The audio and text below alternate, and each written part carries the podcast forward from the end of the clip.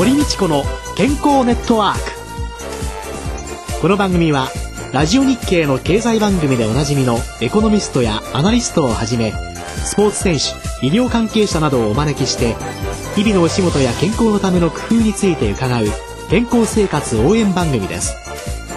新しい時代の健康と美しさを創造する「コサナの提供」でお送りいたします。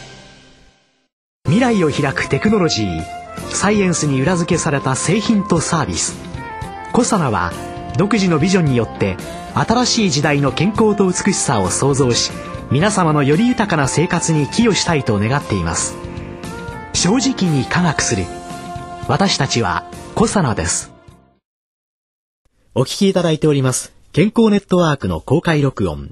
健康寄せ。笑えば健康笑う角には福が来るを。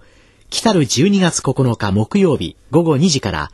東京赤坂のラジオ日経で行います。ゲストは落語家の柳家半次さんです。柳家半次さんには番組録音終了後落語を一席ご披露いただきます。お楽しみプレゼント抽選会もあります。参加は無料。どなたでも参加いただけます。観覧ご希望の方は番組ホームページから応募フォームに必要事項をご記入の上お申し込みください。応募多数の場合は抽選となります。当選された方には招待状をお送りします。健康ネットワーク公開録音のお知らせでした。こんにちは、堀道子です。宇野和夫です。今週のゲストは歌うたいの大塚正治さんです。どうもこんにちは。じゃあよろしくお願いします。もう4週目になってきましたね。ね大塚さんはいろんなところに転居されてるんですけれども、はいまず家出を始めて大阪に行き、はい、ですね。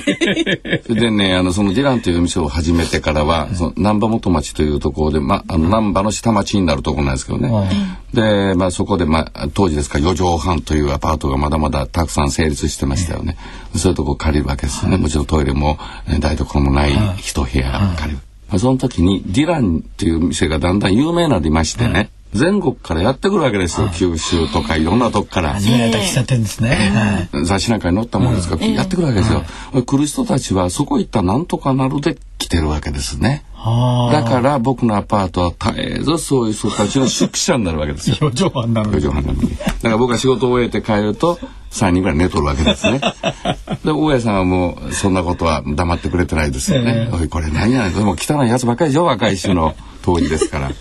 いやまあ追い出されるということで当時は半年に一度ずつ僕はアパートを買らざるを得なかったようなまあそういうところから引っ越しが始まりました。あでまああとは後半は、ね、自分の住みたいところっていう。80年代東京来た時は下北沢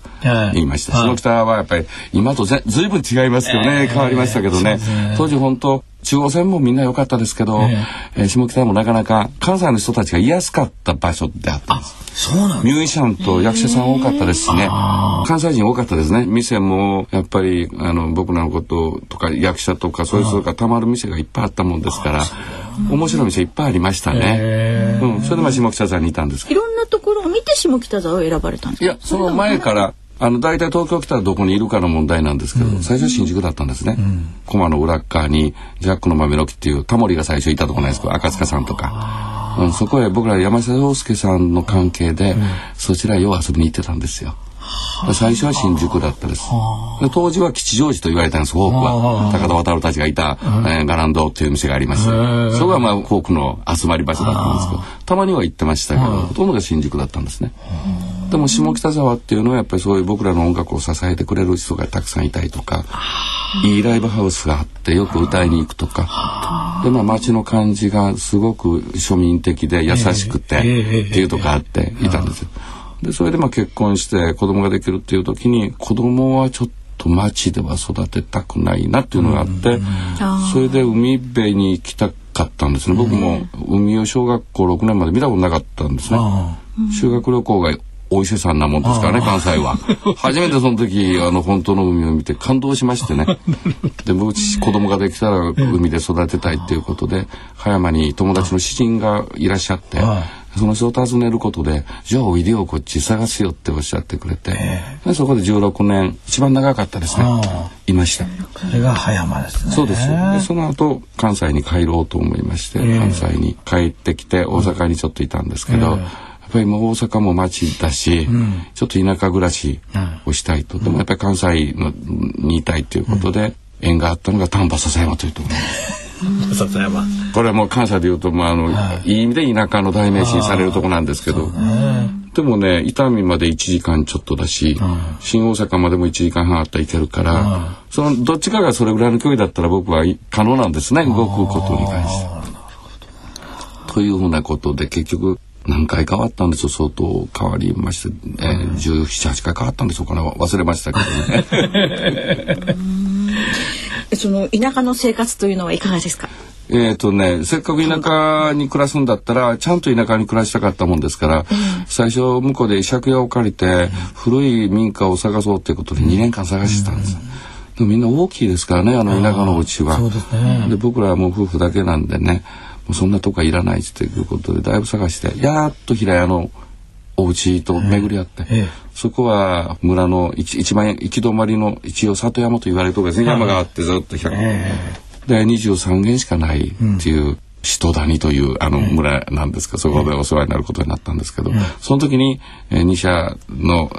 えがあって村人になるかならないかっていう話があって、はい、その時にもうここで骨を埋めるんだったら村人にならないと、うん、この人たちともう芯から付き合わないと面白くないっていう感じで村人にしていただいたんですよ。だから 2, 2ヶ月の集会だから毎月なんか草刈りからみんなあるんですけど、うん、そういうのもともども、はい、でももちろん限界集落ですからお年寄りが多いんですけど、お年寄りによくしていただいてみんなよくしていただいてて2年になります今そこで。80築80年のお家をちょっと改造しまして今一番住みやすいようにしたんです、ね、それで今いるんです。葉山にいらっしゃった時になんかパニック障害を発症されたというのを伺ったんですけれども、はい、分かんなかったんですよね。呼吸ができなくなって書けるんですけど吸えないんです、うん、それで歌が歌いづらくなってきてブレスができないわけですよね、えー、それでもう分かんなかった当時、えー、息子がテレビ見ててお父さんみたいな症状はパニック障害っ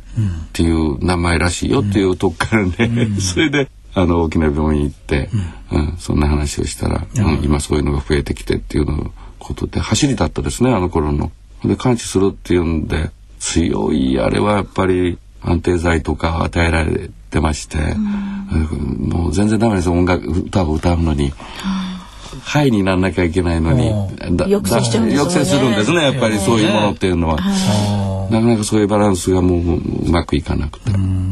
でもまあなんかもう全部やめて漢方とかいろいろやりましたけど、まあ何もしないっていうのが治った原因かなというふうに思ってます。はい、今本当にこういう疾病を持ってらっしゃる方が多くて多いですよね。はい。でそういうもので今本当にその中で苦しんでいらっしゃる方もおいでになるだろうし、はい、それからそれを克服された方もい。らっしゃるかもしれない、はい、あるいはそういう方をご家族に持った方たちいろんな意味で悩んでいらっしゃる方たくさんいらっしゃる。はい著名な方がそういうような疾病というものを公開してくださることによって、はい、それを知って克服されたその道を聞くことによって、勇気を持たれる方っていうのは本当にたくさんおいでだと思うんですよね。パニック障害っていうのの中で、はい、大塚さん自身が結局何もしないことが良かったって今おっしゃいましたけれども。もうあの、もう済んだことですからお話できると思うんですけどあのどっちがいい悪いじゃなしにあの夫婦問題もありまして離婚しましたその時に。それで大阪に帰ってくるんですけど、えー、今もちろん子供たちと前の女房とみんなこう付き合いはあるんですけど、えー、それがお互いにとってよかったし、えー、それで最終的にはまあ今再婚して今女房とも仲良くさせていただいてるんですけどやっぱり歌大きかったです僕にとっては。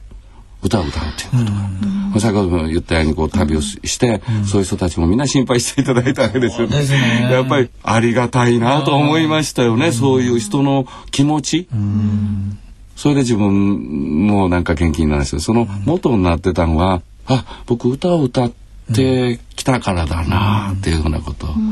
だからやっぱり自分がうまくいかない時ってうわなんだ歌歌ってたからだなんちゅうねバカな考えでね歌を悪者にした時期もあったです。今から考えたらとんでもないことでね。でも今は本当にありがたいっていうかね本当に歌で様々っていうかね、うん、そんな気持ちがあります、うん、それぞれ大事にしてらっしゃるものを本当が一番いろんな意味での高揚かなと思ったりするんですけど。今回ねあの大塚さんに来ていただけるっていうことになった時にね、はい歌を YouTube で今はね動画で見れますので、それでその昔そういえば「ぷかぷか」って聞いて歌ってたっていうので。一緒になって大きな声で歌ってたわけですよね 私。はい、でそしたら朝からそういうのずっとやってました時にねふっとね、うん今65歳以上だけの家庭っていうのが 20%2 割超えてるんですよね、全世帯、で誰とも話をしなかったとかね、夫婦ともに会話をしなかったとかね、そういうのって口の運動とか肺とか、だから呼吸だとか、ものの演芸がうまくいかないとか、全ての健康のためには笑うことと歌うこと喋ることあだからこうやってみんな大きな声で歌えばいいんだとかね、ふっと思ったりしてね。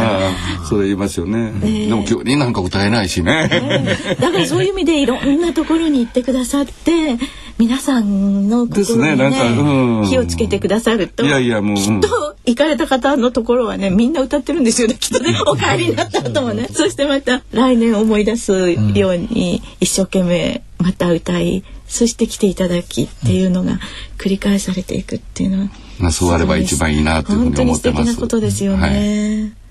ということで来週最終回になってしまいます。早いですね。今度は月へのこだわりと今後の活動について伺います。はい、今週のゲストは歌うたい大塚正さんでした。来週もよろしくお願いいたします。ありがとうございます。お願いします。それでは小さなワンポイント情報のコーナーです。小佐社長の鴨井和美さんに伺ってまいります。鴨井さんよろしくお願いします。よろしくお願いします。よろしくお願いします。いやいやこれからね風邪、うん、そしてまあ11月終わりですけれどもね12月になるとインフルエンザというようなことになってくるんですけれどもまあ予防ということになると日本ってね病気の予防っていう概念がね他の国と比べて非常に低いですよね。低いですね。やっぱり治療が目的、治療っていうかその病気になった人がお医者さんの対象というのがどうも根底にあるというか、うん、そうですよね。はい。やっぱりね皆保険制度だから、はい、病気になっても治療が受けられる。でその、ね。はい、病院に行くことがものすごいお金が高かったら、うん、病気にならないようにしなくちゃってね、うん、お金で片付けちゃいけないよねって思いながら、これからでも皆保険制度を死守するためにはね、自分の疾病の予防って本当に大切だと思うんですよね。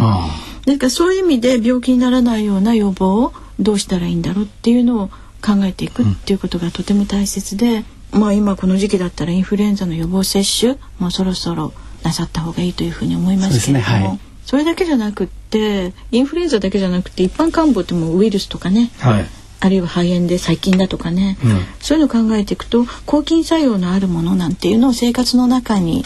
入れ込み疾病にかからないように予防するって大切ですよね。特にまあ冬は乾燥しますし乾燥すると気管も、えー、粘膜も非常に弱くなって抵抗力落ちてしまいますので少しまあその辺りのところがケアできるようなものっていうのを食事の中に取り入れていただくというのはいい方法かなというふうに思います。弊社はマヌカハニーというニュージーランドの蜂蜜マヌカの花の蜜を扱っているんですけれども蜂蜜はあの夏に比べてこの時期があの非常に売り上げも上がっているわけなんですけれども、うん、まあ、そういうふうに生活の中でお使いいただけている方が多いんじゃないかなというふうに思いますしキャンディーなんかも喉が痛くなるかなっていうような時に舐めていただくと、予防的な使い方としてはいいんじゃないかなというふうに思います。風邪を治すということではなくて風邪にかからないようにするということでは有効な使い方ではないかなというふうに思います。そうですね。そういうふうに飴なんかキャンディーなんかを舐めることによって唾液の分泌も良くなりますし、はい、それからその粘液ですね粘膜の分泌も良くなりますので、そうすると喉からいろんなものも痰としても出しやすくなるし、うん、なおかつ舐めてるものに抗菌作用があればいいわけですしね、うん、っていうのでどうせ舐めるんならある程度のね、抗菌作用なんかが、実証されている商品をお使いになった方がいいんじゃないかなっていうふうに思いますね。歯磨きもあるんですよね？そうですね。あの蜂蜜の歯磨きってあの初めて見られた方はよくええとかって言われるんですけれども、プロポリスとマヌカハニーの入った歯磨きも持っておりまして、甘いからまあ虫歯になるわけではないので、意外と甘いわけではないんですけれども、えー、お使いいただけると思います。はい。やっぱり口腔ケアっていうのがね、肺炎の予防には一番ですね。はあ、口の中の汚い菌を寝てる間にね不健性誤嚥ってってね肺の方行っちゃってるんですよ。はあそこで肺炎を起こすので、だからぜひですね口腔ケア口の中きれいにする粘膜を潤すっていうのが風邪の予防にとても大切だということですね。入り口ですからね。そうですね。はい、そのワンポイント情報のコーナーでした。堀道子の健康ネットワークお相手は？堀道子とこの画像でした。それでは皆さんごきげんよう。さようなら。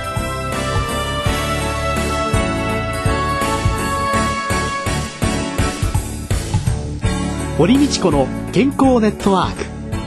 健康と美容についてもっと詳しく知りたい方は是非コサナのサイトへ検索で「コサナ」カタカナで「コサナ」と入力してくださいこの番組は新しい時代の健康と美しさを創造する「コサナの提供でお送りいたしました。